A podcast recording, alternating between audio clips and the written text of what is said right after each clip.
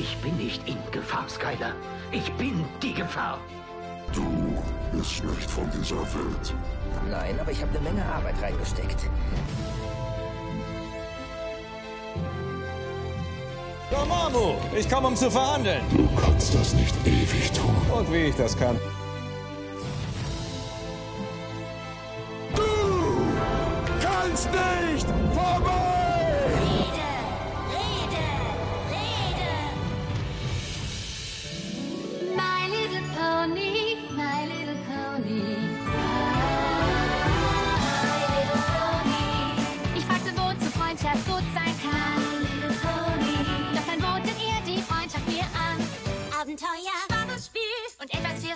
Von allem ganz viel. Lieb und freundlich. Zueinander sein. Und obendrein gibt's Zauberei. Meine herrlichen Ponys. Meine allerbesten Freunde seid ihr. Ja, und wer sich jetzt wundert und sich fragt, ob er den richtigen Kanal eingeschaltet hat, ja, ihr seid richtig, das hier ist die Film- und Serienrepublik, der aktuelle Podcast, diesmal zu einer Serie, die nun wirklich sowas von dermaßen weit aus unserem üblichen Betätigungsbereich äh, entfernt liegt, aber nichtsdestotrotz äh, nicht weniger interessant ist. Wir reden heute über My Little Pony, Freundschaft ist Magie. Das ist äh, die neu aufgelegte Serie von Lorraine Faust aus 2010. Davor gab es schon mal durchaus andere Generationen von My Little Pony. Über die wollen wir dann heute nicht reden, außer vielleicht ein bisschen, wenn wir eine Rückbetrachtung betreiben. Das ist nämlich nicht auszuschließen. Wir haben nämlich heute Verstärkung an Bord. Die Maren ist dabei und die Maren hat sich professionell mit dem Thema My Little Pony beschäftigt im Rahmen einer Studienarbeit. Und dazu werden wir sie gleich mal befragen, was sie da wissenschaftlich ermittelt hat, was ähm, es mit My Little Pony so auf sich hat. Vielleicht erfahren wir dann auch, wo die Begeisterung herkommt, die sich doch durch weite Teile der Bevölkerung zieht, womit man erstmal überhaupt nicht rechnen könnte. Es sind tatsächlich auch äh, ältere Herren, das sind die sogenannten Bronies oder andere Herrschaften, von denen man es überhaupt nicht denken könnte, dass sie an so einer Serie Interesse zeigen könnten. Am Mikro ist heute der Tim und ich habe ein bisschen Verstärkung hier. Der Tobi sitzt ein paar Meter entfernt. Der war jetzt einige Zeit lang nicht mehr dabei und äh, der wird heute dieses Thema mit mir bestreiten und ich denke, ich verrate nicht zu früh zu viel. Tobi kennt My Little Pony genau wie ich schon etwas länger und kann sich da auch professionell zu äußern. Hallo Tobi, schönen guten Abend. Hallo Tim, hallo Maren. Ich war gerade kurz geneigt mitzusingen, als der Einspieler kam, habe mich dann aber zurückgehalten, weil ich glaube, das will keiner hören, wenn ich singe. Auch wer weiß, je nachdem, was du singst, wir können ja gleich das Titellied nochmal einspielen. Das könnte ja unter Umständen ganz amüsant werden. Gerne, ja, das wäre auch wunderbar für alle, ja. Ja, du warst jetzt eine Weile nicht mehr beim Podcast dabei. Heißt das, du hast jetzt deine äh, Obdachlosensituation in den Griff bekommen oder äh, dauert die noch an? Ich bin weiterhin obdachlos, aber ich habe eine neue Heimstatt zumindest temporär gefunden, indem ich mich hier einfach beim Tim eingezeckt habe. Ja, das kann ich bestätigen. Äh, der Abend hat schon begonnen mit äh, Pizza und einem Bierchen und äh, das sollte die optimale Vorbereitung sein zu diesem My Little Pony Cast. Aber wie gesagt, wir sind nicht alleine. Hallo nach Essen, da sitzt die Maren. Grüße aus dem verregneten Essen. Ja, wenn es hier regnet, muss es auch in Essen regnen. So furchtbar weit ist das ja nicht entfernt. Ich habe äh, eben schon erzählt, du bist nicht ganz äh, weit von dem Thema entfernt. Du hast ein bisschen Vorerfahrung. Erzähl doch mal ein bisschen was. Wer bist du, was machst du und warum bist du für das Thema heute prädestiniert? Ich habe im Rahmen meines Studiums, ich habe Kommunikationsdesign studiert und vor kurzem erst mit dem Bachelor abgeschlossen, Trendforschungsanalyse zu My Little Pony gemacht. Ich habe jetzt ein bisschen Angst. mich da vor allem damit auseinandergesetzt, dass äh, der Brony-Trend, also die Bewegung Männer, die etwas älter sind, sich für diese Serie begeistern und nicht, wie man wahrscheinlich annehmen würde, sag mal, jüngere Mädchen Mhm. bezieht, wie das in den vorigen Generationen. in den vorigen Generationen war, richtig. Denkt man auch tatsächlich, wenn man heute ähm, darüber liest oder vielleicht Ausschnitte sieht oder ich denke allein, wenn man schon das Logo sieht von My Little Pony, dann denkt man, das ist was für kleine Mädchen. Und wenn man dann äh, tiefer recherchiert und feststellt, nee, da gibt's auch ganz andere Fangruppen, die da voll drauf abgehen, dann äh, ergibt sich doch das Studiengebiet schon von selber. Ja, das stimmt. Also es ist schon sehr interessant, wobei man natürlich im Vergleich zu den vorigen drei Generationen da doch schon auch Unterschiede erkennen kann, wo wir wahrscheinlich auch nochmal drauf eingehen später. Auf jeden Fall. Schön, da bin ich doch mal sehr gespannt, was wir da für Erkenntnisse heute gemeinsam sammeln werden. Ähm, vielleicht vorab jetzt schon mal für alle, die uns zuhören und die Serie nicht kennen, ein bisschen was darüber erzählt. Also es ist eine Serie mit dem Titel My Little Pony, Freundschaft ist Magie. Im Original heißt die Friendship is Magic und das ist eine US-amerikanisch-kanadische Flash-Animationsserie. Jetzt wäre es schön, wenn unser Felo heute dabei wäre. Der könnte uns auch direkt sagen, was eine Flash-Animationsserie ist. Aber vielleicht hat die Maren dazu auch gleich noch was zu äh, bieten von Lorraine Faust 2010 wurde das Ganze entwickelt. Man kennt das ja aus anderen Serienbereichen. Das ist die berühmte Position des Showrunners. Und äh, sie ist diejenige, die das Thema begonnen hat und am Laufen hält und entscheidet, in welche Richtung die Serie sich entwickelt, beziehungsweise welcher Stil dabei einzuhalten ist. Man darf jetzt auch nicht verschweigen, sie basiert natürlich auf den Spielzeugponys der Reihe Mein kleines Pony des Herstellers Hasbro. Das hat man ja vielleicht schon mal in den Spielzeugläden stehen sehen. Das sind diese kleinen bunten Plastikponys, die äh, viele Generationen von Mädchen äh, benutzt haben, um Haare flechten zu lernen und äh, weiß nicht, ob man da vielleicht auch mit Make-up gearbeitet hat und die kleinen Ponys angemalt hat. Ich kann sagen, nachdem ich die Serie kenne, ich könnte mir nicht vorstellen, dass die echten, die, die echten Ponys aus der Serie sich gerne anmalen lassen würden oder die Mähnen geflochten bekommen würden. Die sind nämlich sehr selbstbewusst, äh, dazu gleich mehr. Ja, wie gesagt, seit 2010 im Fernsehen, äh, in Amerika bei Discovery Family, das war vormals The Hub und Hub Network und äh, seit dem 19. September 2011 auch in Deutschland, damals bei Nickelodeon. Nickelodeon hat ja auch eine ganz traurige Entwicklung genommen. Davon ist heutzutage nicht mehr viel Echtes zu sehen. Die Studios haben dicht gemacht und alles, was man jetzt noch so sieht aus der weiteren Vergangenheit, das ist nicht mehr wirklich aktuelles Nickelodeon. Das Franchise gibt es noch, darüber wird immer noch gesendet. Ja, und in diesem Zusammenhang liefen also auch My Little Pony. Für die vierte Staffel wechselte die Serie den Sender und wird seit dem 4. April 2015 auf dem Disney Channel ausgestrahlt. Es geht äh, in der Serie also um sechs Protagonisten und die bilden zusammen über ihre besonderen Tugenden in Freundschaft vereint die sechs Elemente der Harmonie. Das ist jetzt sehr weit vorausgegriffen, weil das kommt in der Serie auch erst sehr spät. Ähm, am Anfang müssen die sechs sich ja erstmal zusammenfinden und kennenlernen. Das dauert tatsächlich ein, zwei Staffeln, bis da so richtig die Bande geschmiedet sind. Und irgendwann äh, vereint man sich dann aber und bildet diese berühmten Elemente der Harmonie, um gemeinsam gegen das Böse zu kämpfen und Abenteuer zu bestehen. Da gibt es diverse, in Anführungszeichen, Auftraggeber, die also dafür sorgen, dass die sechs immer beschäftigt sind und äh, auf der Welt rund um Equestria und Co. viel Gutes tun. In Fankreisen werden sie als die Main Six bezeichnet. Man wie Mähne. Jeder der Protagonisten hat auch ein Haustier und äh, das ist aber nicht wirklich im Fokus der Serie, auch wenn sie immer wieder auftauchen. Das ein oder andere Haustier ist ziemlich cool zum Charakter passend. Ähm, da gibt es zum Beispiel Schild fliegende Schildkröten. Ist auch interessant, wie diese fliegende Schildkröte zu ihrem Freund gekommen ist. Oder ein wirklich ziemlich tumbes Krokodil, das am liebsten irgendwo reinbeißt und dann da kleben bleibt, wo es gerade reingebissen hat. Macht auch sonst nicht viel, ähm, aber das kann es sehr gut. Oder ja, Katzen und alles Mögliche. Ähm, ziemlich gut passend jeweils zu den Protagonisten. Ja, so, so viel also schon mal zum Inhalt. Ich hoffe, ich habe jetzt den Produktionsdaten nicht so viel vorweggenommen. Der Tobi kann uns ja mal ein bisschen erzählen, seit wann es die Serie gibt, wo sie herkommt und so weiter. So, die Produktionsdaten, mein großer Auftritt. Die Serie gibt es seit 2010, eine kanadisch-US-amerikanische Co-Produktion. Äh, Friendship is Magic, im Deutschen Freundschaft ist Magie, also vorangestellt My Little Pony. Ähm, das sind jeweils äh, pro Staffel einige Folgen und die Folgen dauern so im Schnitt 22 Minuten. Mittlerweile haben wir sieben Staffeln, in Summe 145 Einzelfolgen da kann man sich also schon mal ein Wochenende lang äh, gut mit beschäftigen, wenn man komplett alles durchschauen will. Ich glaube, danach ist man auch nur noch rosa im Kopf. Oder ein halbes Jahr alle Wochenenden. Oder so. Hm. Äh, die Idee stammt von äh, Lauren Faust. Ich weiß gar nicht, hat die irgendwas mit den äh, Puppen auch zu tun, mit diesen Dingern, oder ist die einfach nur Showrunnerin von der Serie? Tim, weißt du das? Showrunnerin. Showrunnerin. Ähm, also von ihr weiß man, dass sie äh, so ungefähr unsere Generation ist, 1974 geboren. Älter als wir. Ein bisschen älter als wir, genau. Deutsch-polnische Abstammung übrigens. Oh. Und ähm, ja, ihr Ehemann ist äh, unter anderem der Animator der Powerpuff Girls. Kennt man ja, der ein oder andere. Und sie selber hat auch für die Powerpuff Girls gezeichnet.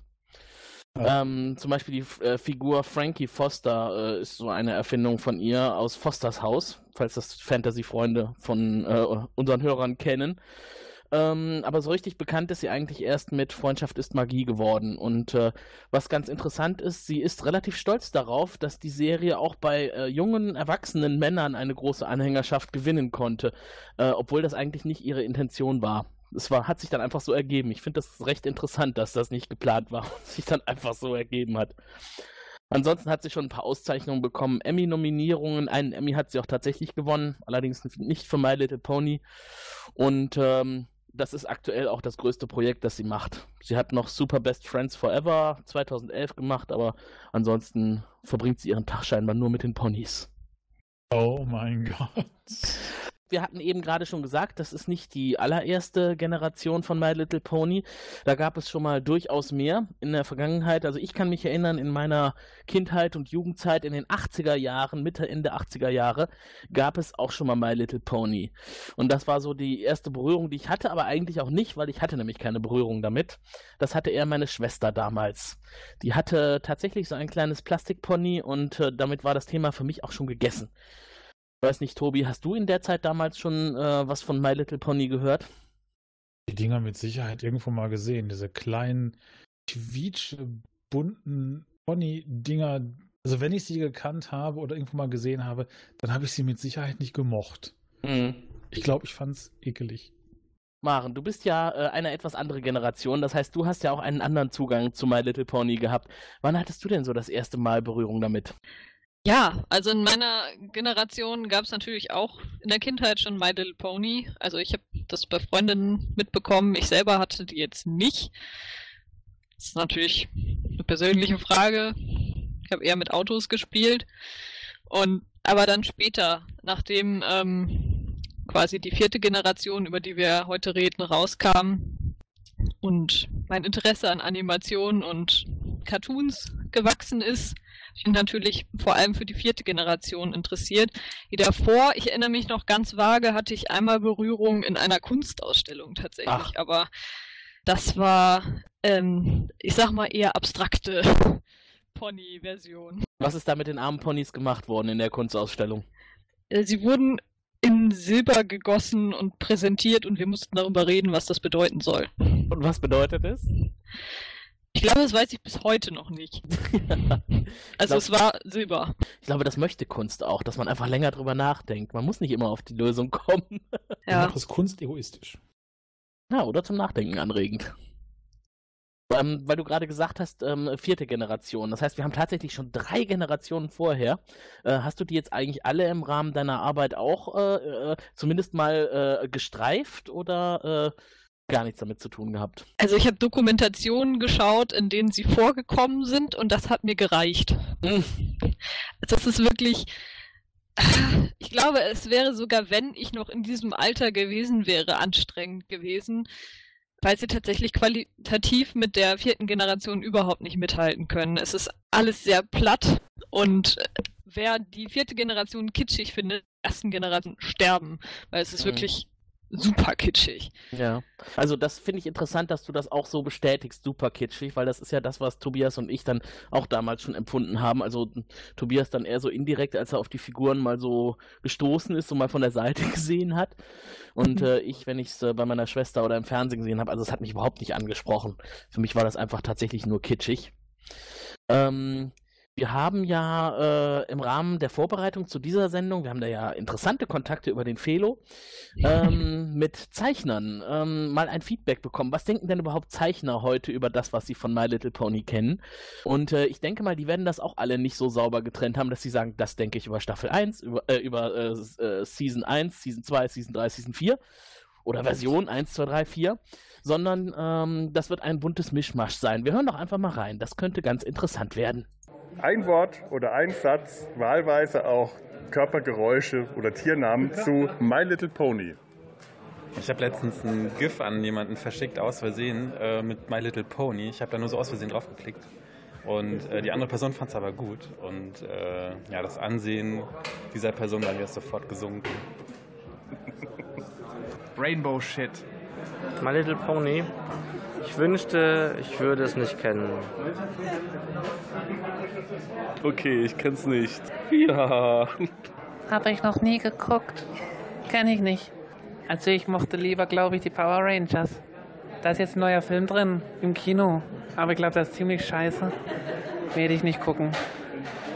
Äh, Little Power Rangers wäre wahrscheinlich zu empfehlen meinerseits. Aber Little Pony habe ich auch noch nie geguckt. Gab es nicht auch so kleine Little Pony Pocket Spielzeug?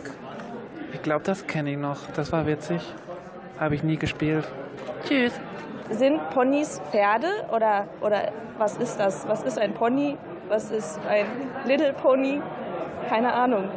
My Little Pony äh, von Lars von Trier. Kenne ich. Ich war in dem Casting, aber ich wurde nicht genommen.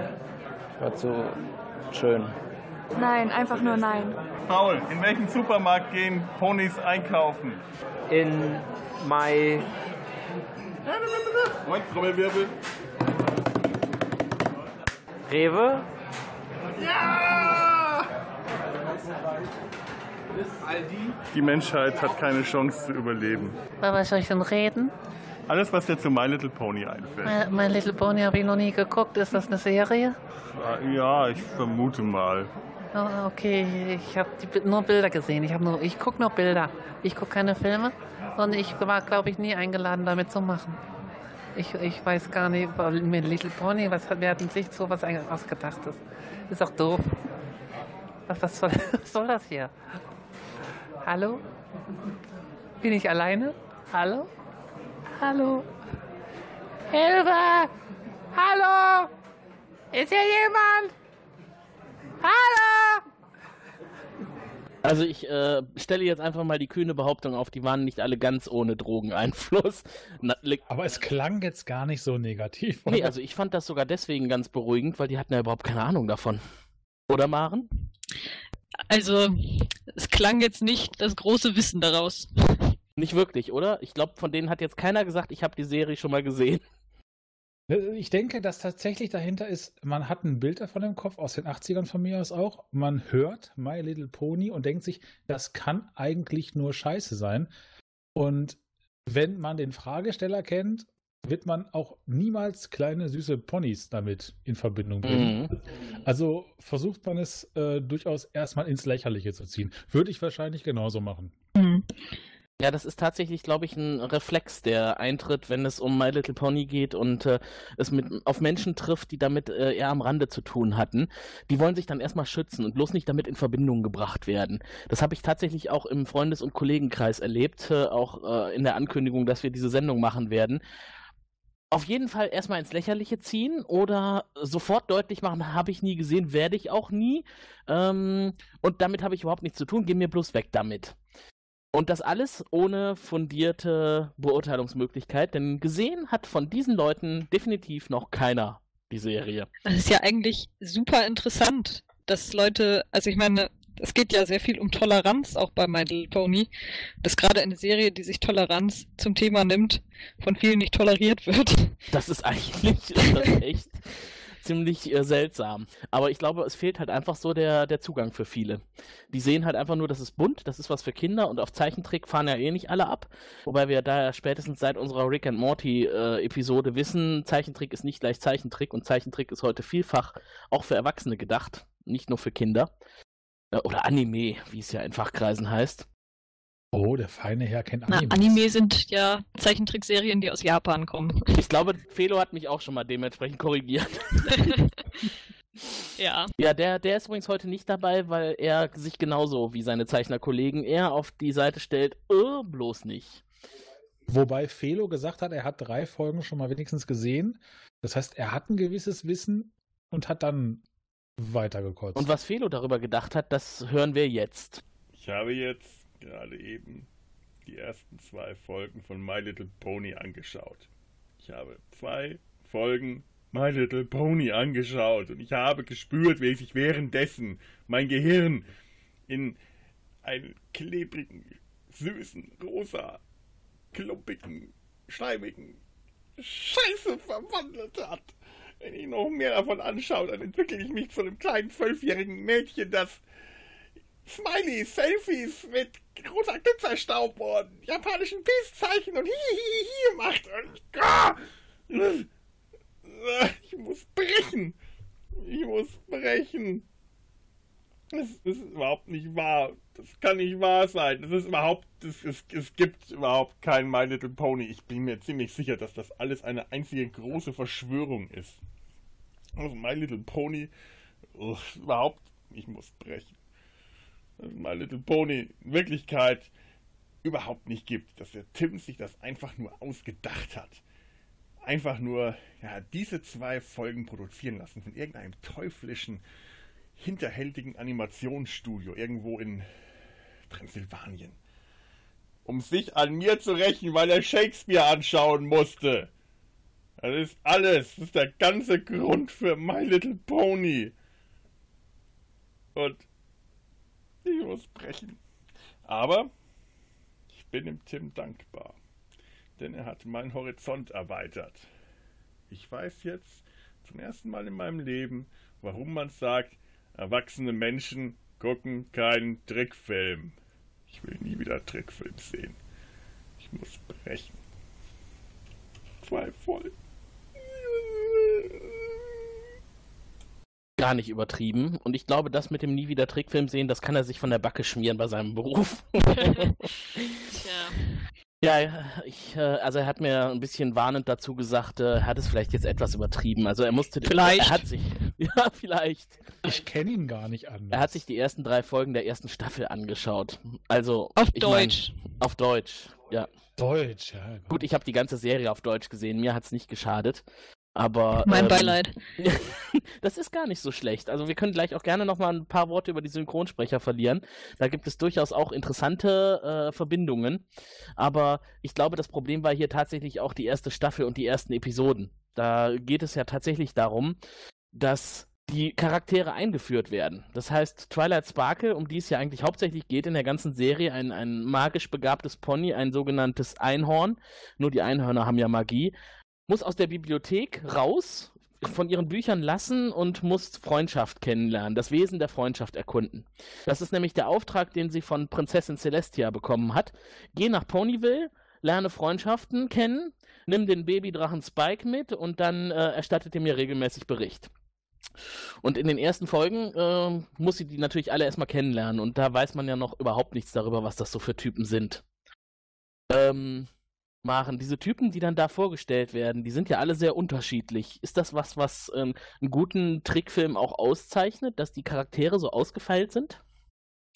Ja, natürlich. Ich glaube, das ist ein sehr großer Aspekt, wenn man sich äh, Geschichten ausdenkt, dass die Charaktere eben vielfältig sind und sich auch voneinander unterscheiden. Das ist auch eine große Entwicklung hin zu den vorigen Generationen. Was ich so mitbekommen habe, waren da die Charaktere noch sehr platt. Also hatten meistens irgendwie eine Eigenschaft. Das ist jetzt bei der aktuellen Generation besser. Mhm. Natürlich gibt es da auch weiterhin Kritiken, irgendwie, dass Charaktere sehr, sehr flach geschrieben sind, aber tatsächlich ist es ja so, dass im Verlauf der Serie Charaktere sich bei My Little Pony auch weiterentwickeln und das ist, so wie ich das mitbekommen habe, bei den vorigen Generationen noch nicht so der Fall gewesen.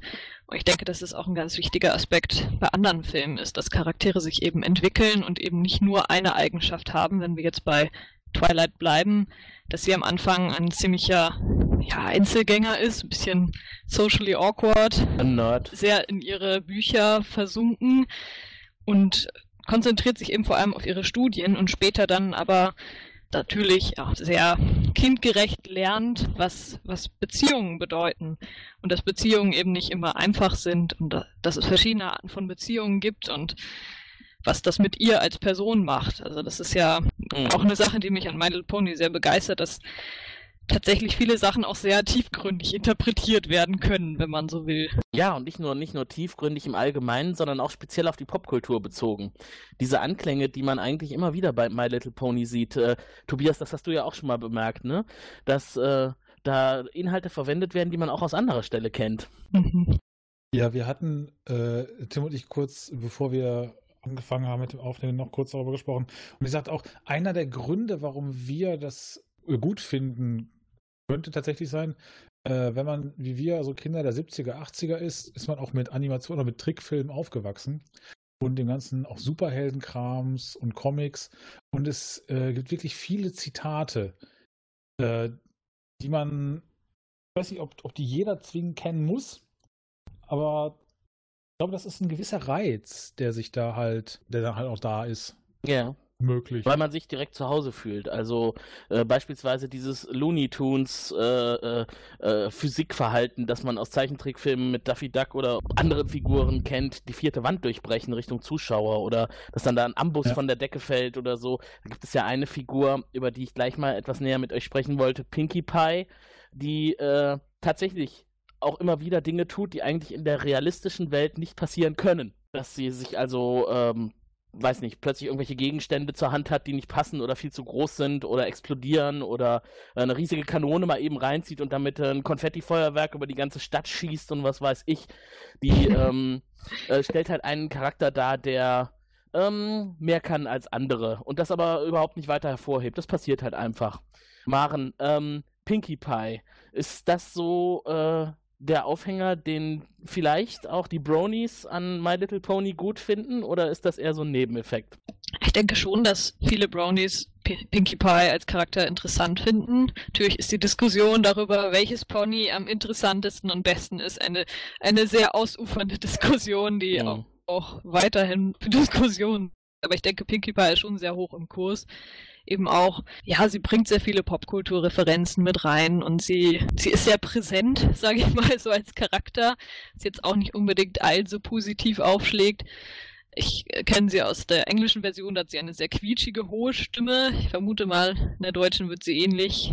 Ähm, Im Deutschen ist sie auch sehr quietschig und sehr genau, hoch. sehr auffällig sein. Und sie hat eben diese, ja, so ein bisschen dieses wie Deadpool, dass sie Sachen, aus, Mhm. also dass sie die vierte Wand durchbrechen kann und denke, das macht sie für viele sehr sympathisch. Auch, dass sie in, in der ersten Staffel war es, glaube ich, das, also als das erste Mal Songs mit reinkommen, so die erste ist, die das so mit reinbringt, wo sich alle noch wundern, okay, warum wird jetzt gesungen? Die das einfach so sehr selbstverständlich macht. Mhm. Und Pinkie Pie ist einfach ein ungeheuer selbstbewusster Charakter, den sich wahrscheinlich auch viele Leute als Vorbild nehmen, weil sie eben sehr, ja, sehr enthusiastisch ist und Leute mitreißt. Ihren, ihr, ähm, ihren Song da, den Smile-Song, ich weiß nicht, wie auf Deutsch jetzt vielleicht irgendwas mit Lächeln, wenn man es mal übersetzt. Möglich.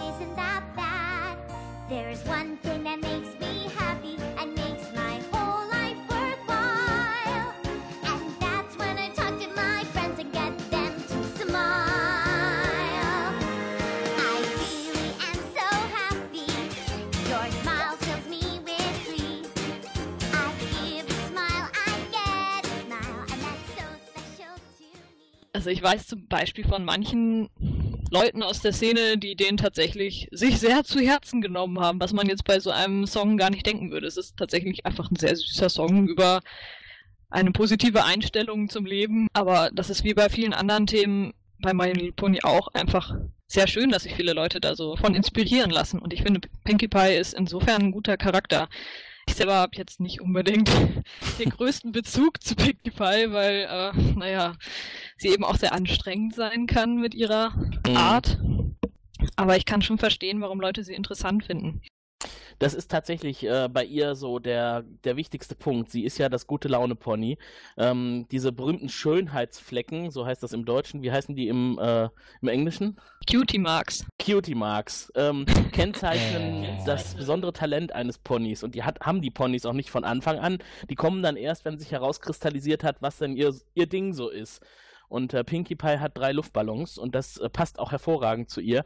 Denn sie ist immer die, die, wenn alle anderen schlecht drauf sind oder wenn es irgendwie nicht gut läuft, dann ist sie die, die die große Party schmeißt und da auch wirklich keine Kosten und Mühen scheut.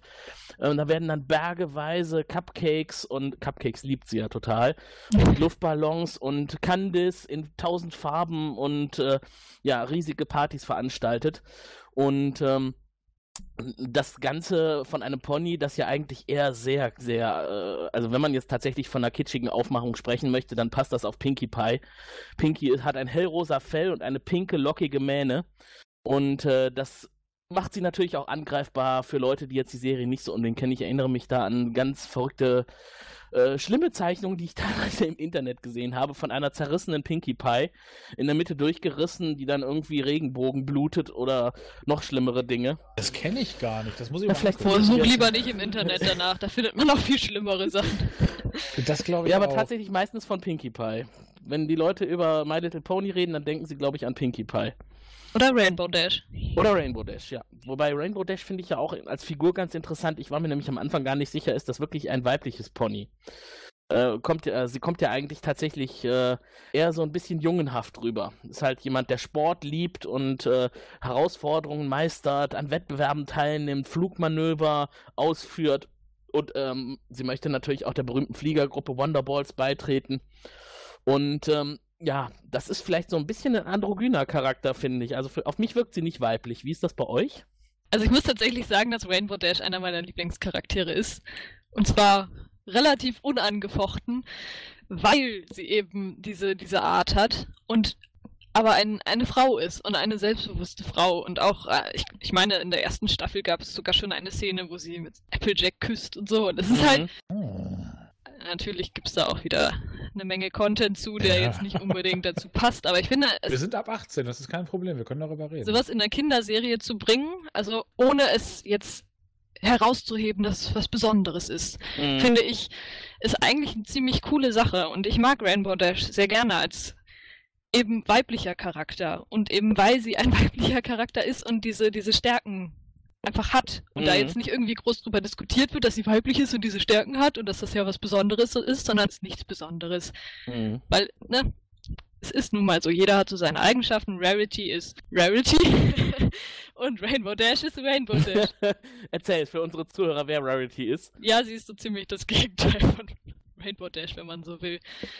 Aber ich meine, dass sie diese, diesen Wonderbolts beitreten möchte, dass sie ihre Karriere im Kopf hat, dass sie sehr häufig, ich sag mal, auch Schwächen hat, die normalerweise in der Gesellschaft eher, ich sag mal in Mhm. Anführungszeichen, Männern zugeschrieben werden. Und, da, und wie man das wahrnimmt, also tatsächlich als Zuschauer, wie man das wahrnimmt, dass es plötzlich ganz anders auf einen wirkt und man sich selber damit beschäftigen muss, warum ist das so? Mhm. Und ich meine, Rainbow Dash ist ja tatsächlich auch so eine Art, also eine Art ist jetzt wahrscheinlich ein bisschen übertrieben, aber so, so eine Art Symbol geworden auch. Ich Mhm. weiß, dass ähm, Rainbow Dash auch mal von Anonymous verwendet wurde, als sie eine Seite gehackt haben.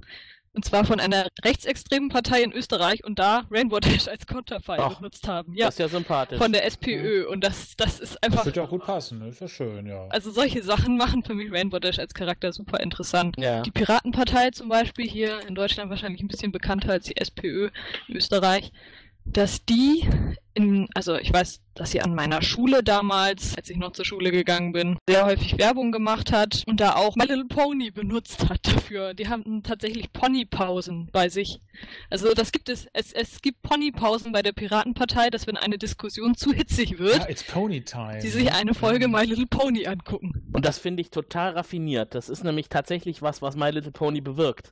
Dass äh, man aus, aus welcher hektischen oder stressigen Situation im Alltag man auch kommt, wenn man eine Folge My Little Pony geguckt hat, dann ist man irgendwie gut drauf. Man ähm, beendet diese 22 Minuten und äh, hat ähm, einfach eine gute Zeit gehabt. Es war jetzt dann nicht irgendwie sonderlich anstrengend, es war aber moralisch sinnvoll, es war eine spannende Handlung. Es ist ja auch nicht umsonst, dass die Serie in die Kategorie Abenteuer und äh, Fantasy eingruppiert ist. Da passt sie nämlich auch hervorragend rein.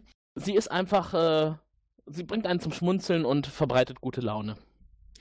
Und du hast recht, Rainbow Dash ist dafür auch ein gutes Symbol. Ich hatte eigentlich eher gedacht, sie ist schwierig einzustufen, aber eigentlich ist sie es nicht. Da hast du recht. Sie ist eigentlich das, was du eben gerade gut beschrieben hast.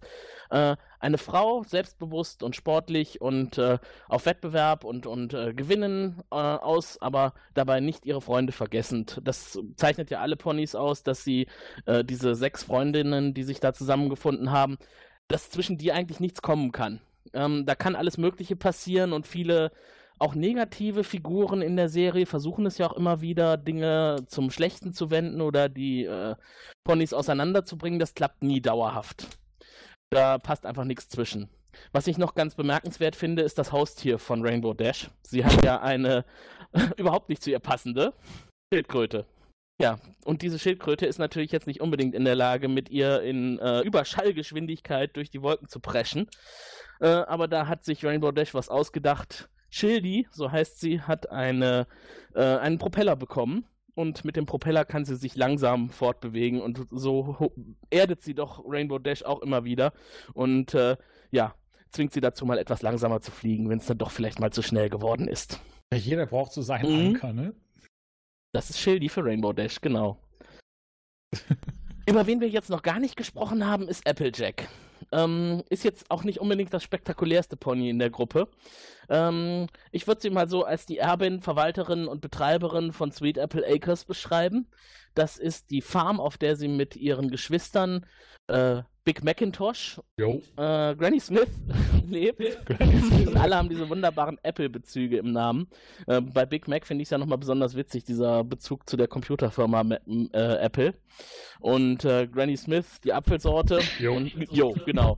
Ähm, Big, Big Mac kann nichts anderes sagen oder möchte nichts anderes sagen als nur Jo oder Nö oder Ja. Äh, wobei es auch eine Episode gibt, in der er plappert wie ein Wasserfall. Die, Aber nicht freiwillig. nee, äh, es- Es gibt auch eine wunderbare Folge, ich weiß nicht, ob ihr sie schon gesehen habt, wo er sich als Frau verkleidet mit so einer Fisselstimme spricht. ja, weil er ja seine kleine Schwester oft bei dem Wettbewerb unterstützen möchte.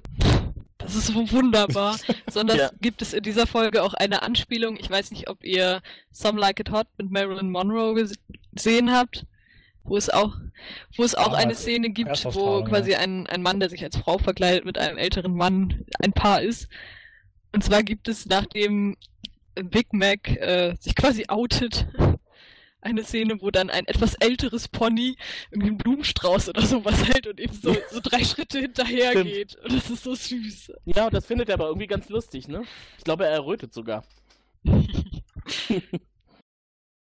ja, nee, das, das war ein Wettbewerb für Schwestern eigentlich. Und äh, da Applejack keine Zeit hatte, ist Big Mac eingesprungen und äh, hat das wirklich sehr gut gemacht. Und ansonsten müssen die ihre Farm äh, am Laufen halten. Es geht äh, auch in der ganzen Serie immer wieder um Äpfel und was man aus Äpfeln so herstellen kann.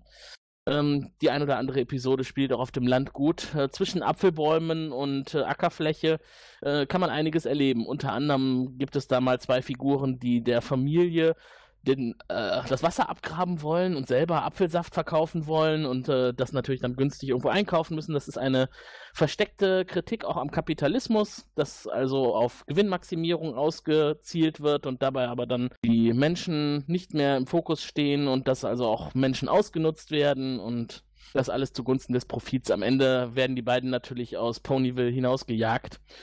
Und äh, ja, später trifft man nochmal auf sie, aber so richtig verändert im Charakter haben sie sich dann immer noch nicht.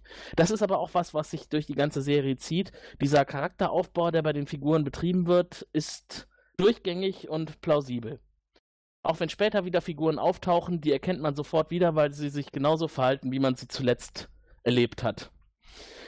Ich habe ähm, eine äh, Andeutung eben schon gemacht. Es gibt einen Charakter, den ich ziemlich cool finde, der nennt sich Discord. Und Discord ist, äh, ich habe ihn jetzt einfach mal Chaosdrache genannt.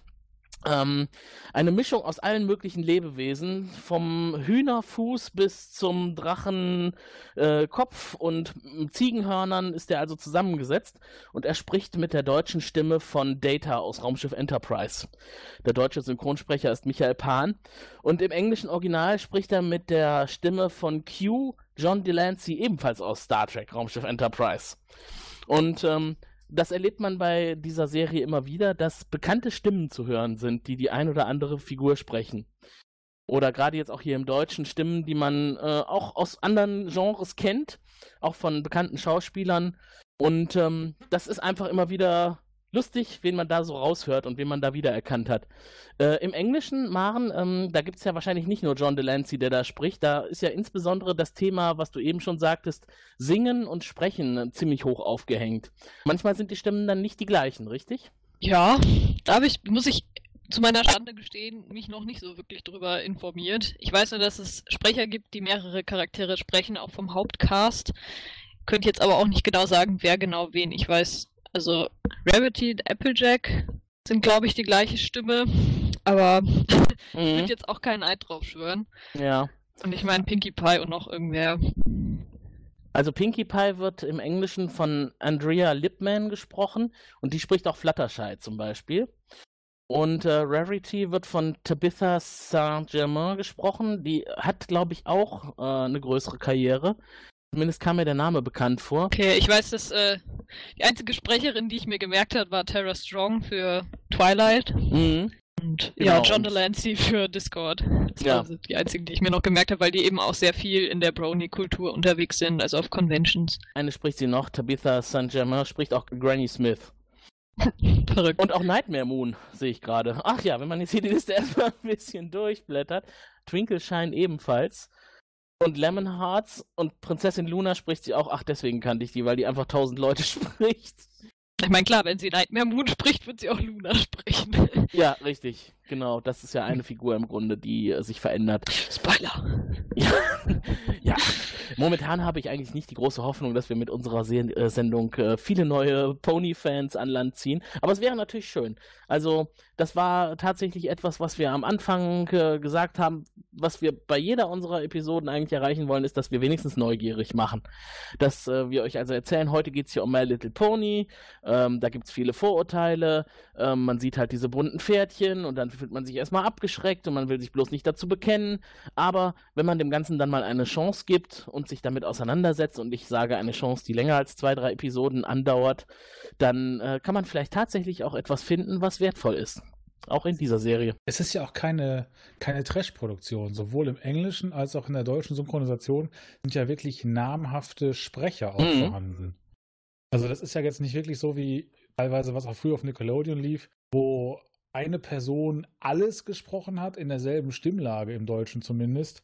Da ist ja hier tatsächlich ein bisschen äh, schon mehr hinter, auch an, an Qualität, die man da reinsteckt.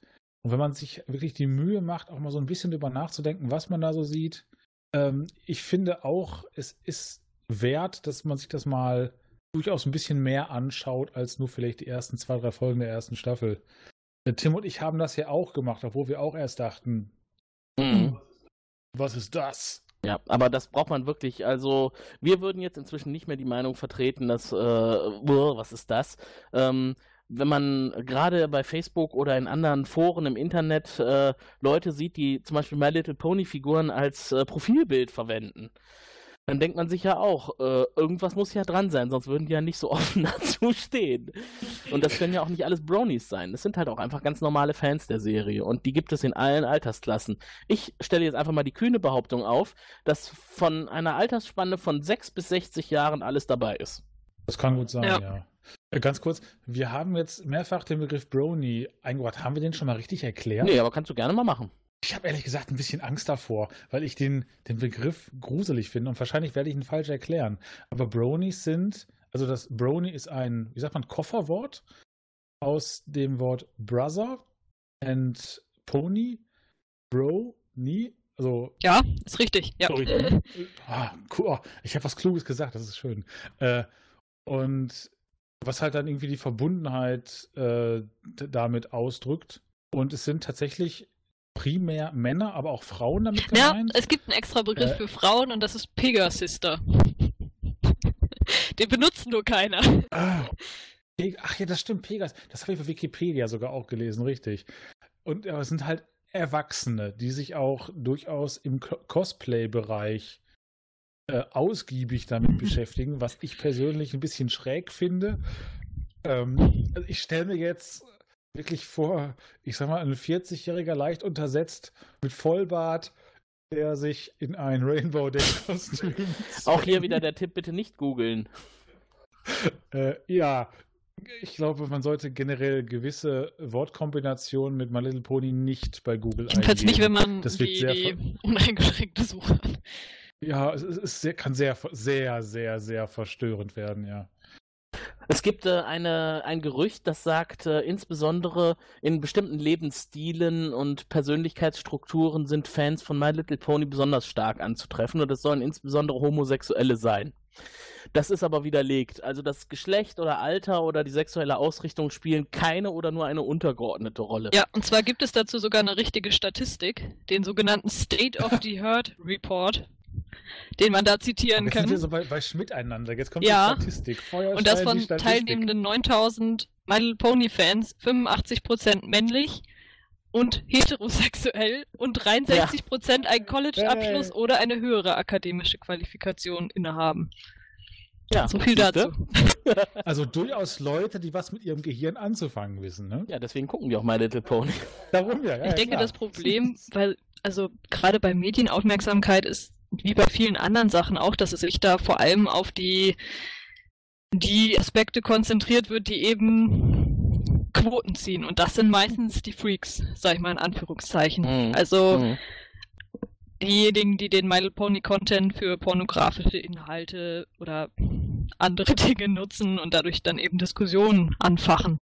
Und dazu möchte ich jetzt mal sagen, ich tippe mal darauf, dass es für wirklich alles pornografische Inhalte gibt. Sobald sich irgendjemand irgendetwas ausdenkt, was irgendwo in den Medien zu sehen ist, wird es dazu irgendetwas Pornografisches geben. Mit Sicherheit, ja. Das ist einfach so.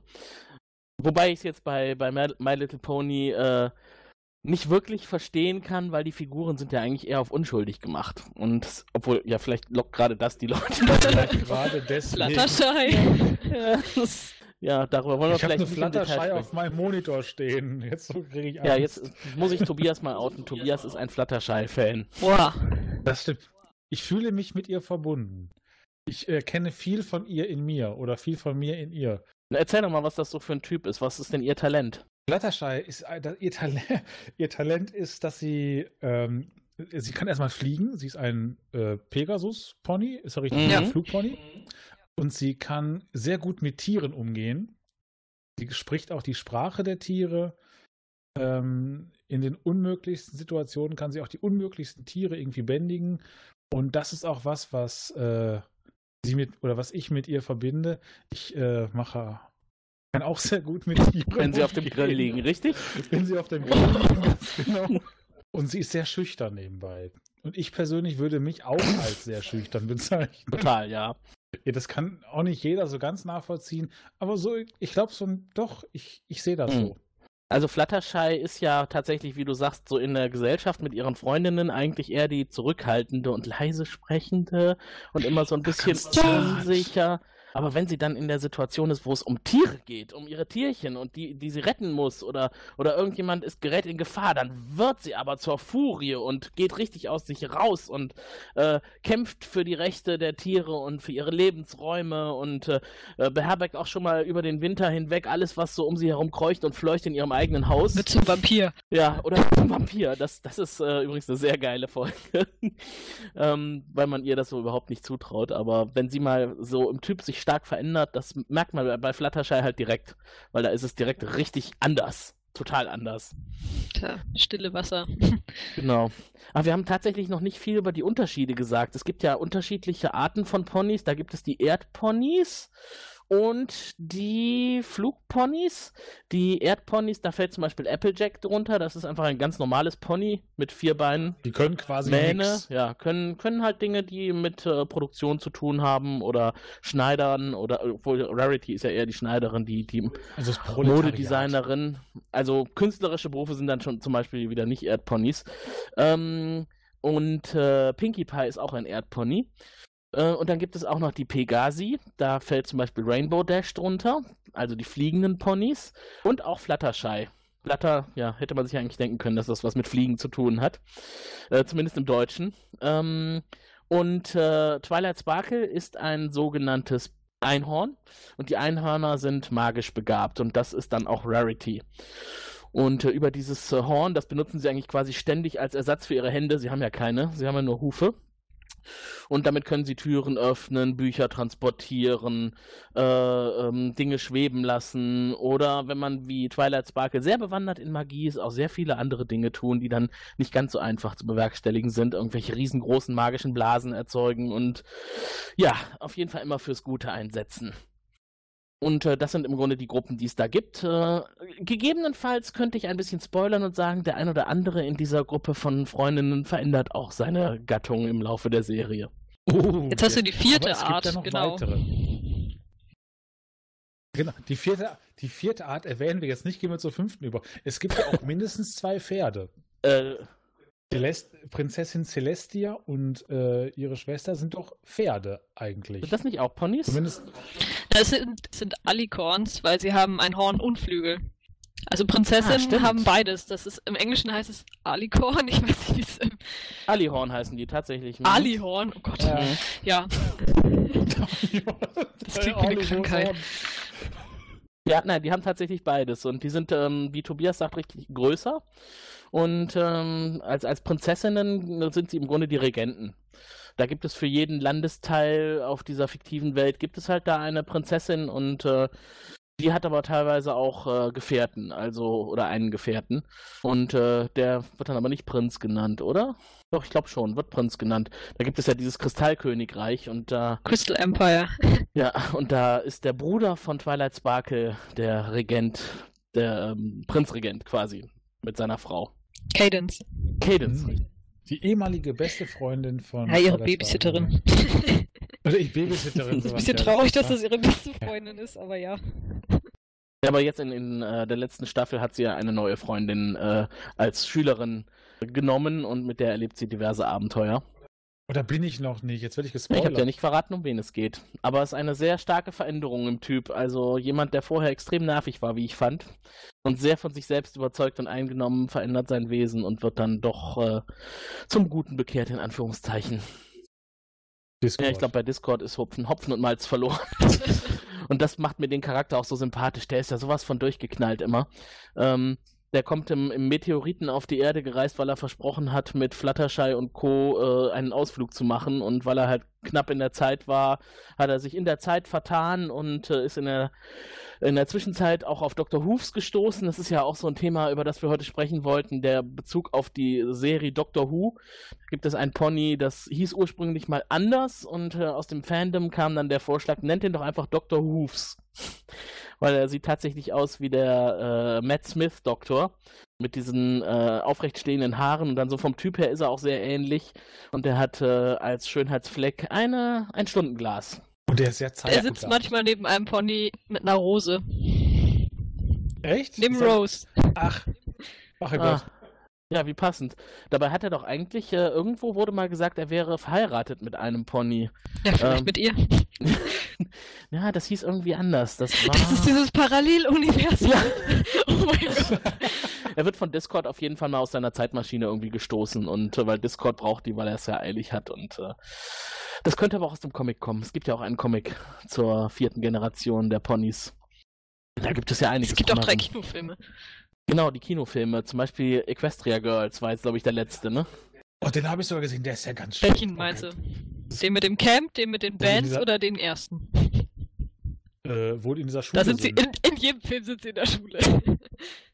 Ach so, äh, ja. Hey, äh, ich habe das Gefühl, da gibt's noch was zu schauen, oder?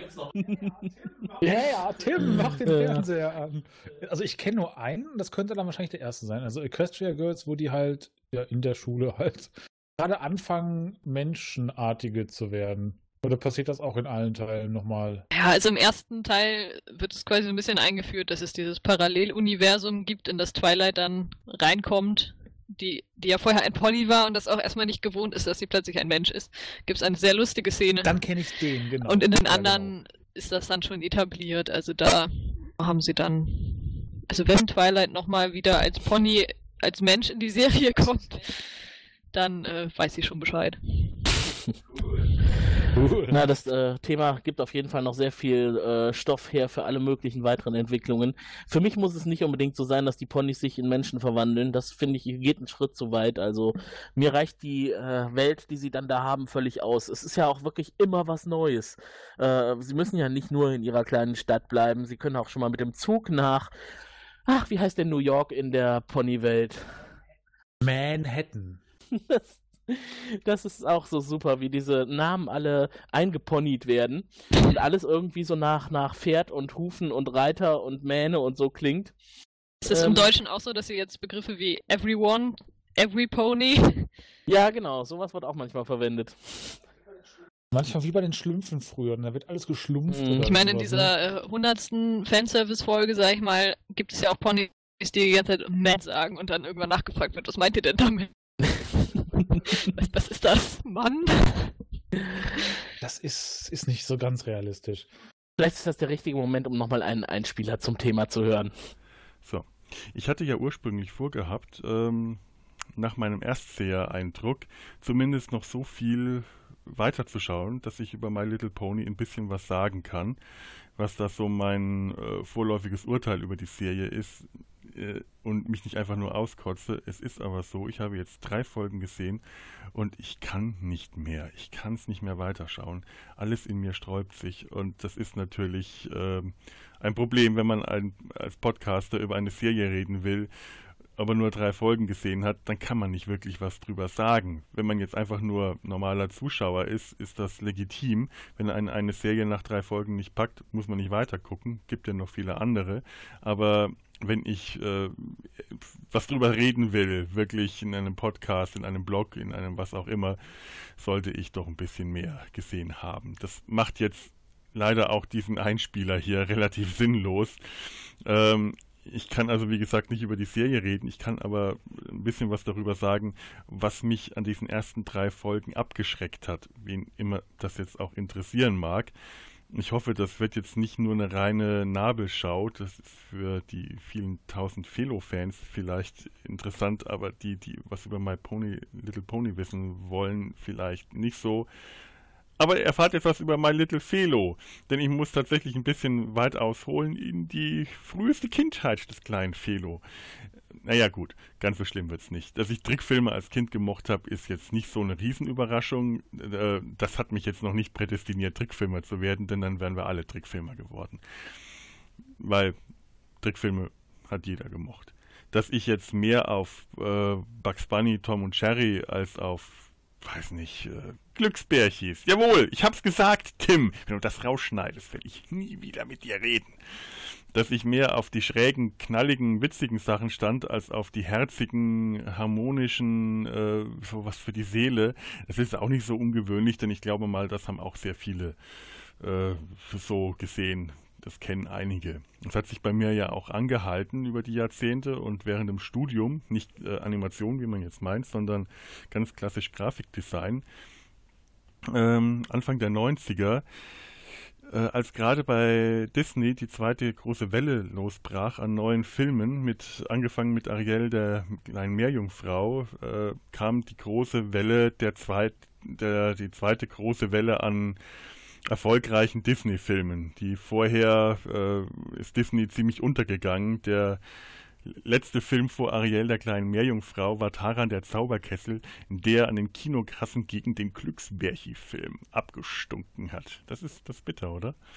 Ja, und äh, ja, aber Anfang der 90er als äh, cooler, aufstrebender, äh, super cooler Grafikdesigner, Star am Himmel, der ich auch damals schon nicht war, aber war man natürlich viel zu cool, um Disney oder alles, was so in diese äh, vermeintlich kitschige Richtung ging, auch nur mit dem Arsch anzuschauen war natürlich doof, das ist mir klar. Das war blöd, weil es sind tatsächlich großartige Filme bei Disney damals entstanden, die ich auch heute sehr liebe.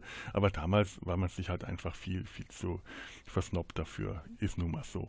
Was mich dann sehr viel später zum Trickfilm tatsächlich gebracht hat, vom Grafikdesign weg und wieder zur Animation zurück, zurück ist gut, war ja nie da, also zum Trickfilm gebracht hat, war Ren und Stimpy. Ren und Stimpy war so krass und so krank und so abartig und so schräg und so verrückt, war es der komplette Gegenentwurf zu diesen ganzen kindgerechten Serien und Zeichentrickfilmen, die man vorher kannte. Und es war eine Kinderserie. Es war eine Zeichentrickserie für Kinder, die lief im Kinderprogramm. Das war keine Serie, die für Erwachsene konzipiert war, wie jetzt heute äh, Rick und Morty beispielsweise, sondern das war Kinderprogramm und es war alles nur nicht kindgerecht. Ich fand das toll. Das war für mich Trickfilm. Das wollte ich machen.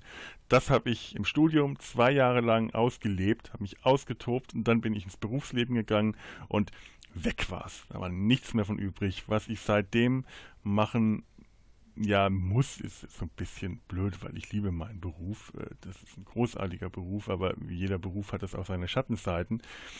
Ähm, was ich in den 17 Jahren Berufsleben seitdem gemacht habe, hat eine ziemlich weite Spannweite von vollkommen naiven Kinderbuchverfilmungen bis zu absolut coolen, schrägen, tollen, witzigen Sachen. Es war wirklich alles dabei.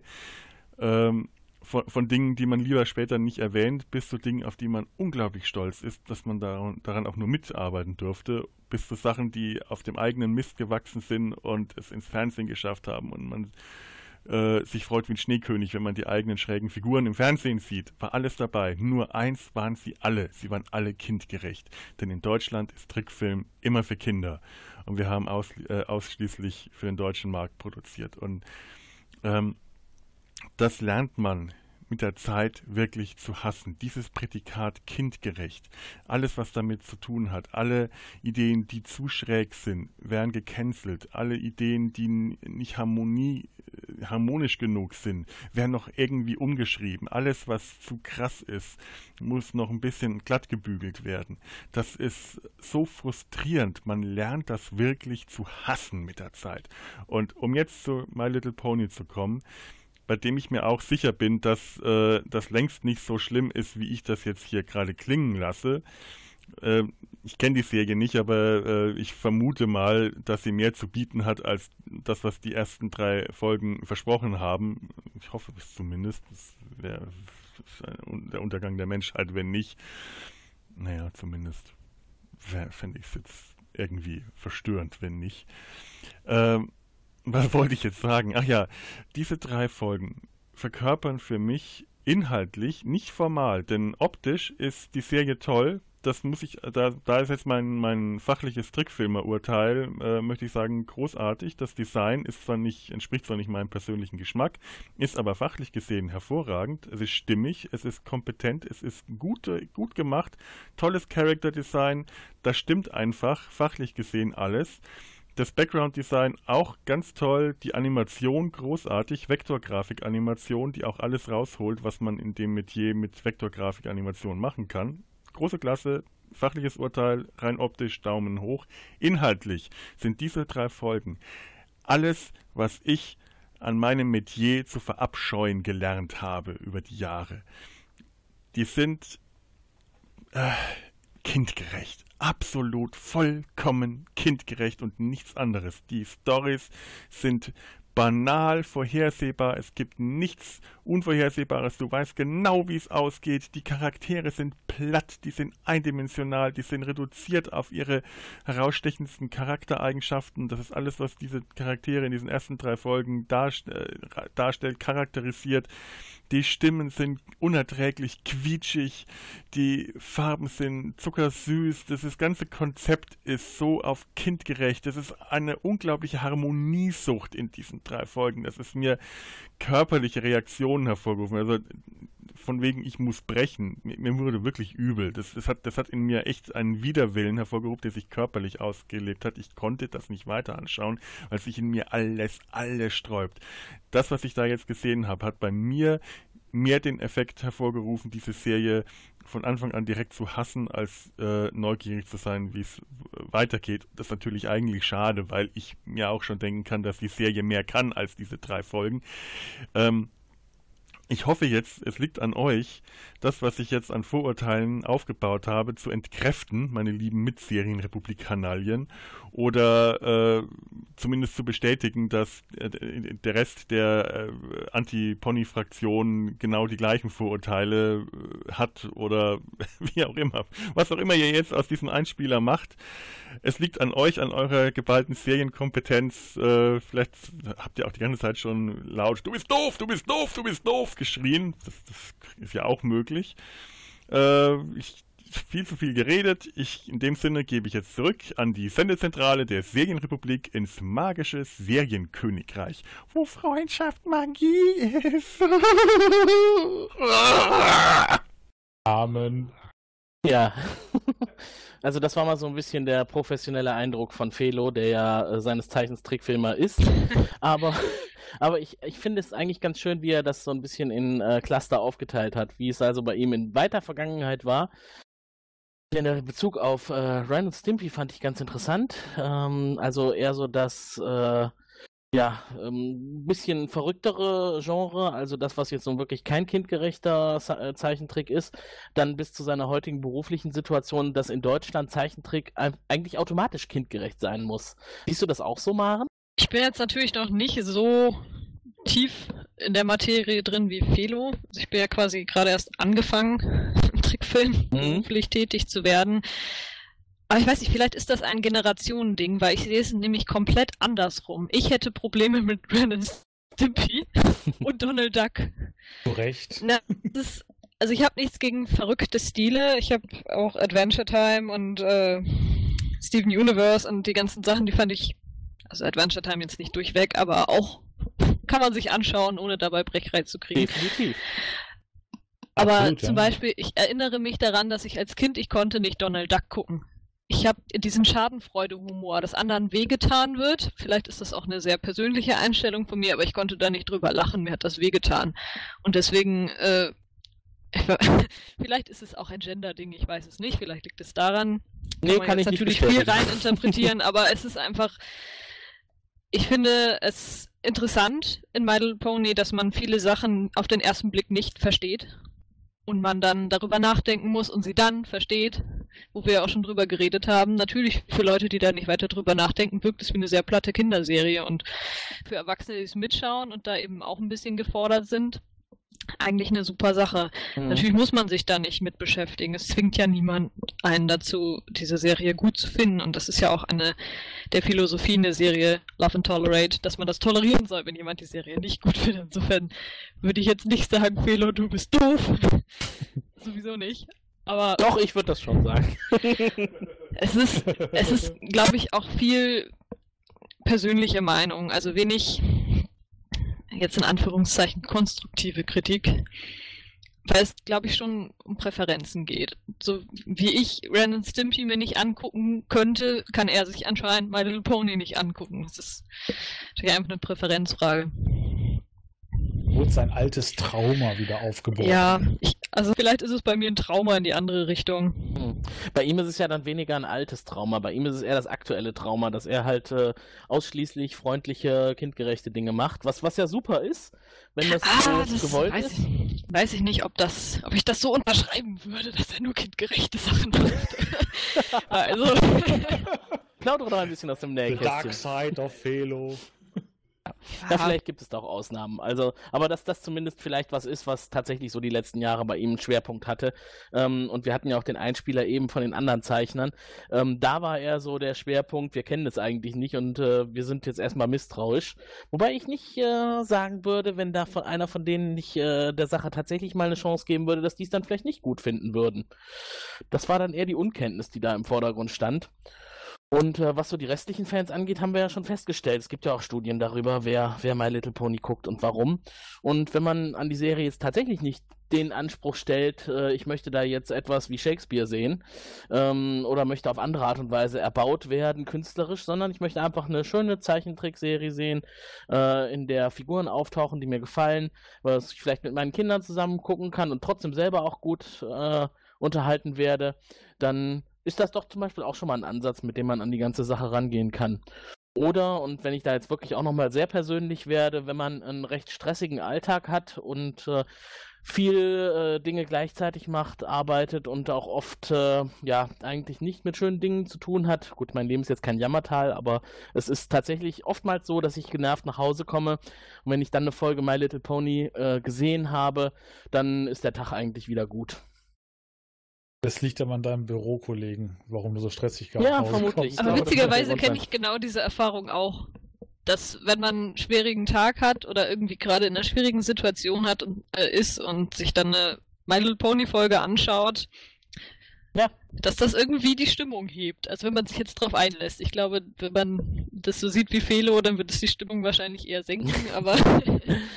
ja, es könnten auch so ein bisschen self-fulfilling prophecies sein, wenn er tatsächlich äh, der Meinung ist, das ist nichts, äh, das kann ja nichts sein, dann ist es auch nichts. Und drei Folgen meines ja. Erachtens reichen die halt wirklich noch nicht. Aber gut, das hatten wir jetzt schon zur Genüge. Ähm, insgesamt äh, zusammengefasst hat er ja auch gesagt, er denkt auch, dass in der Serie noch mehr drin sein könnte.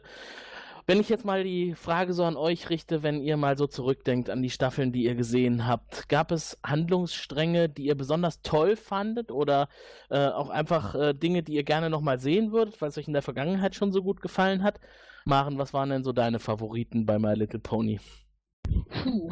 Also ich weiß, dass ich eine Folge, die mir wahrscheinlich sehr lange noch im Gedächtnis bleiben wird, ist die ähm, mit der Schildkröte von Rainbow Dash, die in Winterschlaf. Äh, War süß, ne? Ja. Es ist einfach. Natürlich kommt da bei mir wieder dieses, ich möchte etwas reininterpretieren dazu. Ich sage, ja, der Verlust von Menschen, die einem viel bedeuten, wie man damit umgeht. Und, mhm.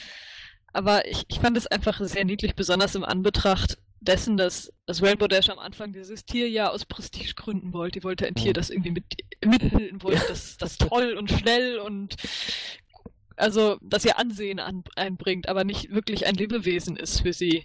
Und dann kriegt sie diese Beziehung zu ihrer, ihrem Haustier oder Freund, dieser Schildkröte. Ich weiß jetzt gerade nicht, wie sie im Englischen heißt, aber ich finde es sehr süß, dass sie im Deutschen irgendwie Schildi heißt. Das ist niedlich. Und, und dass sie da wirklich dafür kämpft, dass, dass diese Schildkröte bei ihr bleibt. Die Schildkröte ist, äh, ja, ne, wie man das so erwarten würde, dann trotzdem in den Winterschlaf geht und sie das akzeptieren lernen muss. Und das finde ich, also das war eine Folge, die mir sehr im Gedächtnis geblieben ist. Mhm. Gerade bei Rainbow Dash, die ja ein Charakter ist, der sehr, naja, den Kopf durch die Wand. Ja, es ist einfach schön, ne, dass sie dann am Ende ausgerechnet das Gegenteil von dem findet, was sie eigentlich haben wollte. Und das aber dann genau das Richtige für sie ist. Ja, aber diese Schildkröte ist auch einfach so herrlich tiefenentspannt. Ja. Die ist so, wirkt manchmal ein bisschen bekifft, ja. wie da so rumfloatet. Ja, aber das stimmt. Ist, es ist einfach schön, wie die beiden zusammenspielen. Es ist ein, ein gutes gegensätzliches Paar, die sich, glaube ich, sehr gut ausbalancieren. Mhm, definitiv. Tobias, was war dein bester Handlungsstrang? Das, ich bin großer äh, Fan von Discord.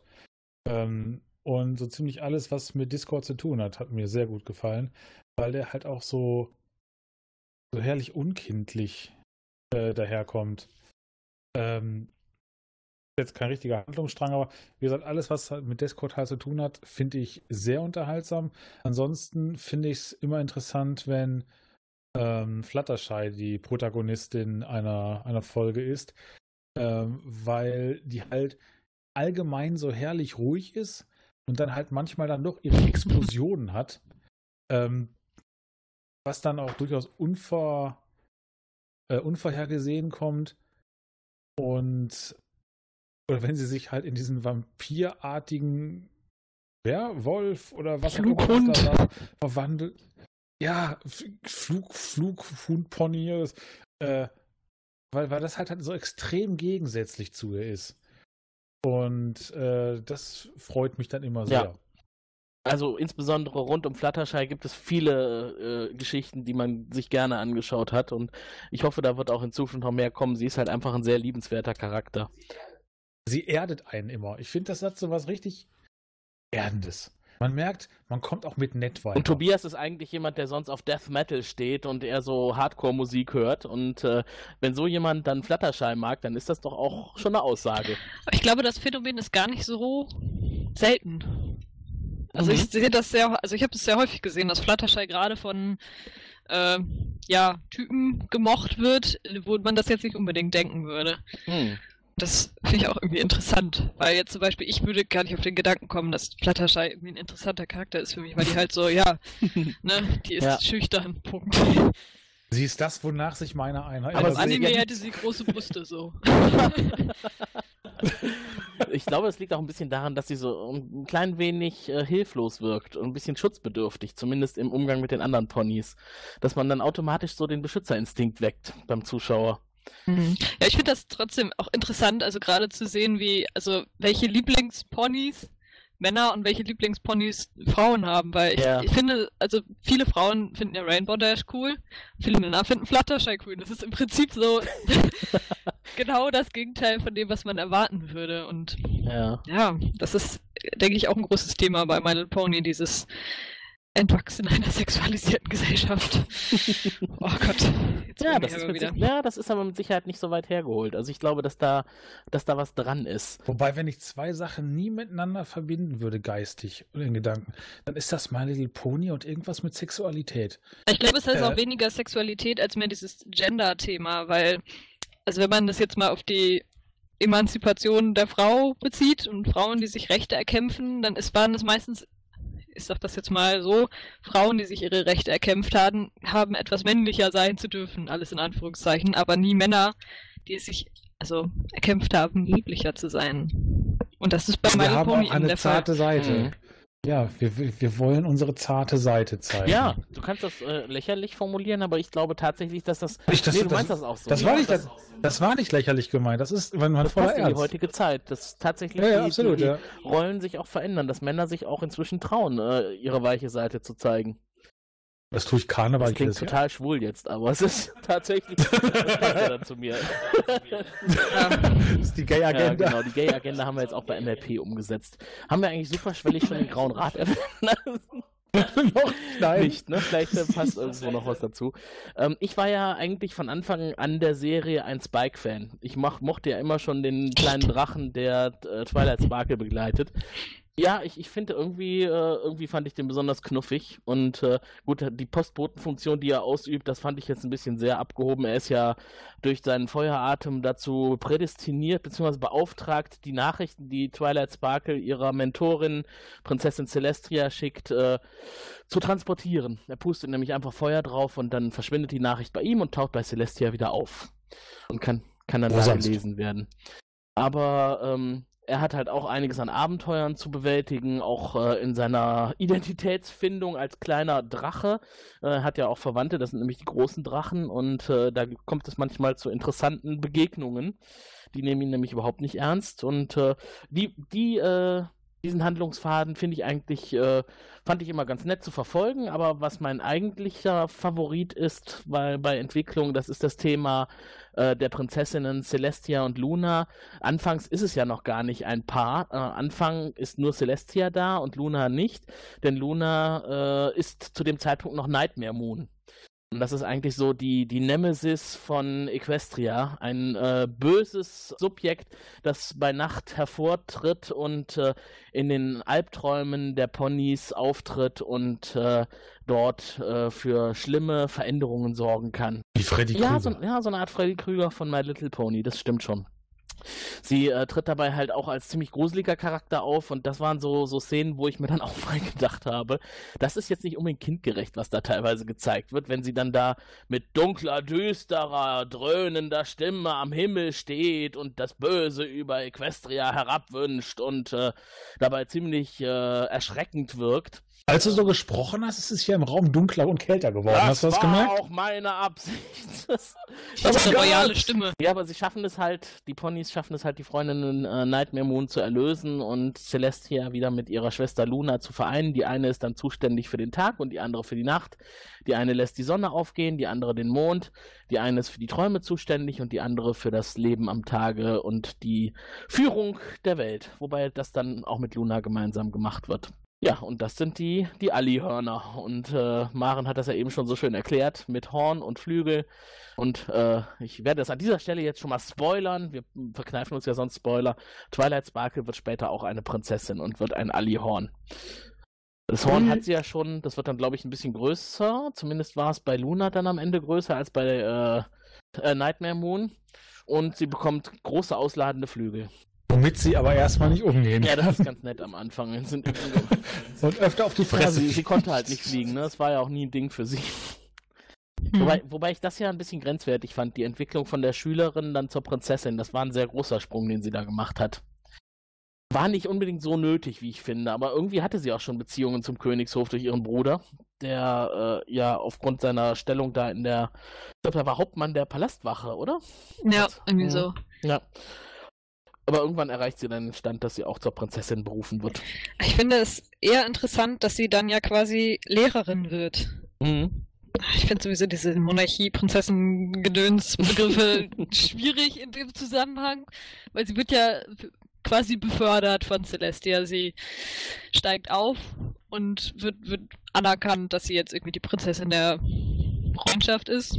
Mhm. Das, was sie studiert hat. Also sie kriegt quasi ihren Master oder so in unserer Welt. und ihr eigenes Haus, in dem sie ihre Studien fortsetzen kann und anderen darüber erzählen kann. Das ist ja quasi Mhm. wie ein beruflicher Abschluss und dann geht sie halt in ihren Job, so, wenn man das mal überträgt. Mhm. Äh, Da finde ich schon wichtig, quasi nach jährigen Studien endlich ihren Abschluss erlangt, wenn man das übertragene Weise sieht. Und dass sie dann eben auch eine Schülerin bekommt, so wie Celestia sie als Schülerin hat, bekommt sie ebenfalls eine Schülerin, die von Mhm. ihr lernt. Und sie macht ganz neue Erfahrungen dann als Lehrerin, weil es eine völlig neue Situation für sie ist, als, als Schülerin natürlich. Und das ist auch wieder so ein Thema, was, was ich super interessant finde, weil ich auch Twilight als Charakter sehr interessant finde. Das ist, glaube ich, wahrscheinlich der Charakter, der mir am ähnlichsten ist. Das heißt, du erwartest ja auch bald deine Berufung zur Prinzessin. Oh ja, auf jeden Fall. Ich möchte ein Schloss. Muss ja gestehen, Tw Twilight finde ich mit am nervigsten. Das tut mir jetzt leider sagen zu ja müssen. Ordnung. dieser Klugscheißer-Charakter, das ist ganz schlimm. Wir werden uns gut verstehen. Das glaube ich auch, meine Liebe. Das glaube ich auch. Ja, ich glaube, der Charakter, den ich tatsächlich am nervigsten finde, ist gar nicht Fluttershy, sondern Spike. Aber, ah! aber naja, also dazu muss man auch sagen, äh, mein Ex-Freund, das war sein Lieblingscharakter. Ah, okay. Witzigerweise, weil, weil der war so, so der. Tim, hast du was zu Das heißt, verschweigen? ganz so objektiv bist du bei Spike auch nicht. Na, es ist eben so, der ist so dieser kleine Junge. Dieser kleine, unerfahrene, naive Junge, dem immer schlimme Dinge passieren. Die passieren ja wirklich sehr, Der älteren Damen sehr, sehr nachstellt. viele schlimme Dinge passieren ihm und das tut einem manchmal auch leid, aber er benimmt sich manchmal auch einfach sehr naiv Mhm. und manchmal gönnt man es ihm auch so ein bisschen, dass ihm schlimme Dinge passieren. Ja, das stimmt. Und manchmal macht er auch Dinge, die, wo man denkt so, okay, das, das hat jetzt Leute verletzt. Denkt doch mal bitte drüber nach. Mhm. Ich meine, da ist er nicht der einzige Charakter, aber ich weiß nicht, warum es mich bei Spike so sehr stört. Aber er ist später ja auch nicht mehr so oft dabei und jetzt in der letzten Staffel hat er im Deutschen auch eine neue Stimme bekommen und äh, es passt jetzt alles nicht mehr so richtig. Verrückt. Was ich sehr schade finde, ja. Gab es eigentlich, hast du das eigentlich mal mitbekommen, auch in der englischen Version Stimmenwechsel? Oh Gott. Also wenn, dann habe ich es nicht gemerkt. Ich weiß nur, dass äh, viele Männer für Spike vorgesprochen haben und aber auch die, die eigentlich für Rainbow Dash dann genommen wurde, für Spike vorgesprochen hat. Und Ah, aber dann okay. gesagt bekommen hat, so ja, deine Stimme ist geil, aber wir wollen nicht für Rainbow Dash. und die normalerweise immer Typen gesprochen hat. Also eben so, wie so Spike. klingt, so klingt auch die deutsche Stimme von Rainbow Dash. Das war das, was mich tatsächlich auch verwirrt hat. Sie klingt tatsächlich eher männlich. Ja, also ich weiß, dass, als ich das Rainbow das, das erste Mal gehört habe, dachte ich mir so, okay, cool, das ist so die Stimme, die normalerweise Kerlen gegeben wird, aber man Mhm. weiß, dass es eine Frau ist, die das Mhm. spricht. Mhm. Wird ja häufig gemacht bei irgendwie jüngeren männlichen Charakteren. Ja, wir würden auch gerne äh, mal eure Stimmen hören. Und zwar, was denkt ihr denn äh, bisher so über My Little Pony? Habt ihr es schon mal gesehen? Äh, habt ihr vielleicht jetzt ein bisschen mehr Lust darauf? Bitte, bitte habt ein bisschen mehr Lust darauf, es zu gucken. Oder ist es nach wie vor für euch ein Thema? Nee, lasst ihr nicht an euch ran. Wer ähm, interessiert daran ist, der kann bei Netflix zum Beispiel mal reinschauen. Da sind alle aktuellen Folgen zu haben derzeit. Und äh, wenn ihr uns dazu gerne ein Feedback geben möchtet zur heutigen Sendung oder insgesamt zu dieser Serie, dann habt ihr jetzt die Gelegenheit dazu. Ruft uns an unter Telefon 0221 570 70 70. Schickt ein Fax an 0221 570 70 71 oder eine E-Mail an info at serienrepublik.de. Ja, und da neigt sich jetzt der Tag über Equestria dem Ende zu und äh, auch unsere Sendung neigt sich dem Ende zu. Äh, Maren und Tobias, habt ihr noch äh, Themen, die wir unbedingt noch vorbringen müssen oder ist das für euch jetzt so eine runde Sache? Ganz ehrlich, von mir aus könnten wir noch, ich hätte noch auch tausend Fragen noch an Maren. Ich glaube, das wird den Rahmen sprengen. Ähm, vielleicht können wir da mal einen zweiten Teil zu machen. Aber ich habe auch festgestellt, es ist wirklich ein, ein Thema, äh, wo man sich sehr viel äh, darüber auslassen kann. Ein spannendes Thema. Und das ist ohne jegliche Ironie. Ja, es polarisiert auf jeden Fall. Man findet immer Gesprächspartner, die irgendeine Meinung dazu haben, auch wenn sie es noch nie gesehen haben. Und manchmal hat man auch mit Gesprächspartnern zu tun, die es gesehen haben, von denen man es überhaupt nicht gedacht hätte. Ich habe heute Morgen noch mit einem Freund gechattet und habe dem erzählt, dass ich heute diese Sendung mache. Und da meinte er zu mir, ach, My Little Pony habe ich in den 80ern auch geguckt. Weil das ja nicht zu vergleichen ist, ne? Nee, nee. Und dann habe ich, hab ich wirklich äh, erstmal gestockt und habe ihn, du weißt aber schon, dass das die äh, nicht so tolle Ausgabe des Franchise ist und dass heute viel Besseres auf dem Markt ist. Nee, das damals fand ich cool, aber jetzt äh, irgendwie jetzt nicht mehr. Das sind so die Hipster unter den Bronies. Ja, genau. Nee, ich gucke nur Classic Ponies. Alles, was Ja. da neu ist, das ist ja nicht das echte. Dabei ist, äh, haben die äh, alle ihre Daseinsberechtigung. Und ich finde gerade die neue, die neue Generation, äh, die bietet einen deutlich leichteren Zugang zu My Little Pony. Weil es ja äh, zum Beispiel Charaktere in den alten Generationen gibt, die jetzt auch in der neueren Generation wieder da sind. Also Twilight, Rarity und ich meine Spike auch, sind auch in den alten Generationen. Ja, die sehen nur anders aus und haben andere Charaktere. Ich habe da nur einmal reingeschaut und dachte mir, oh mein Gott, was ist das? Also ich habe keine einzige alte Folge mal ganz geguckt, weil da muss ich, da habe ich, glaube ich, ähnlich reagiert wie Felo. Und dachte mir, Faust, der Teufel hat hat's geschaffen. Äh, Wahrscheinlich so nee. der Unterschied wie bei den drei Fragezeichen, den drei Ausrufezeichen. die einen erleben Abenteuer, Fantasy, richtig coole Sachen, die anderen die Handyfalle. so, ja, super. Okay, wer hat das Handy geklaut? Wahnsinn. Aber man kann ja fairerweise dazu sagen, auch wer die alten Staffeln oder die alten Generationen gerne mal sehen würde, hat bei Netflix auch die Gelegenheit dazu. Also entwickelt euch doch mal so richtig zum aktuellen Brony mit Klassikerfahrung. Fangt ganz vorne an und endet ganz hinten in Staffel. Wir besuchen euch auch in der Anstalt. Ja, also das ist jetzt was, was ich mir auch nicht unbedingt äh, geben muss. Ich habe genug damit zu tun, die aktuelle Entwicklung weiter zu verfolgen. Und das werde ich auch definitiv tun. Ich bin schon sehr gespannt, was da noch so kommen wird. Die neue Staffel lässt ja zurzeit auf sich warten. Äh? Aber- es kam doch jetzt neu die dritte Folge raus mit Mord. Du sprichst vom Heimatmarkt, du sprichst nicht vom internationalen Markt, richtig? Ich spreche vom Englischen. Genau. Oh. Und ich, ich schaue das Wir ja können doch kein Ausländisch. Also wirklich. Also ich kann es sehr empfehlen, sie auf Englisch zu schauen, weil die Synchronisation da doch, also meiner Meinung nach passender zu den Charakteren ist. Ich glaube, ich würde Pinkie Pie auf Englisch nicht verstehen. Aber wir machen, wir machen an der Stelle vielleicht mal einen kleinen Einspieler, dass ihr wenigstens jetzt mal gehört habt, wie die Ponys so klingen. Ein mächtiges Pony wollte einst Equestria regieren. Es wurde von den Elementen der Harmonie besiegt und auf den Mond verbannt. Das ist Apple Fritter, Apple Bumpkin, Red Gala, Red Delicious, Golden Delicious, Caramel Apple, Apple Strudel, Apple Tart, Baked Apples, Apple Brioche, Apple Cinnamon Crisp, Big Macintosh und Granny Smith. Oh, ja, ein bisschen Glitzer gibt immer den letzten Schliff. Ach, Rarity, du bist so ein Talent. Gut, ähm, wie kann ich euch helfen? Alle mal aufhören. Ähm, entschuldige mein Vögelchen, nicht bös gemeint, aber du hingst rhythmisch ein winziges bisschen hinterher. Alban, was wäre denn das für eine Willkommensparty, wenn wir ruhig wären? Ich meine, das wäre doch total langweilig. Ich habe dich schon gesehen, als du angekommen bist. Erinnerst du dich? Du hast Hallo gesagt und ich so, äh, erinnerst du dich? Ich habe dich noch nie gesehen und wenn ich dich noch nie gesehen habe, dann bist du neu. Sie sprach Pinky,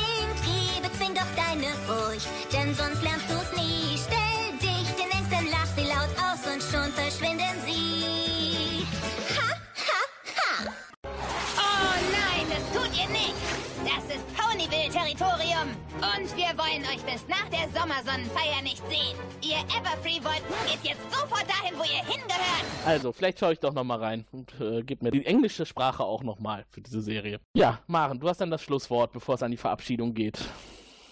Oh je, ja, ein Fazit. Also ich finde, man sollte auf jeden Fall sich nicht davon abschrecken lassen, dass My Little Pony natürlich sehr mit, ich sag mal, in Anführungszeichen eher weiblichen Aspekten betrachtet wird und dass es eine Zielgruppe anspricht vom Zeichenstil her, die eher jünger ist, weil ja mittlerweile gezeigt wurde, dass die Inhalte und auch der Stil der Serie sehr auch für, für anderes Publikum ansprechend sein kann. Und ich würde es einfach mal ausprobieren. Vielleicht kann man auch mal eine spätere Folge einfach anschauen als die ersten drei, wo die Charaktere eingeführt sind. Natürlich macht es, also es gibt, ergibt mehr Sinn, damit anzufangen, aber wenn man jetzt nur Druck gewinnen möchte, dann kann man sich vielleicht ein Finale anschauen. Das sind meistens so die stärkeren Folgen. Mhm. Genau, also in diesem Sinne, gebt es nicht dran, gebt euch eine Chance und schaut mal in My Little Pony rein. Wir verabschieden uns für heute aus Köln und aus Essen. Aus Köln der Tim und der Tobi. Und aus. Essen die Maren. Macht's gut, bis zum nächsten Mal. Auf Wiedersehen. Und tschüss. Tschüss. Tschüss.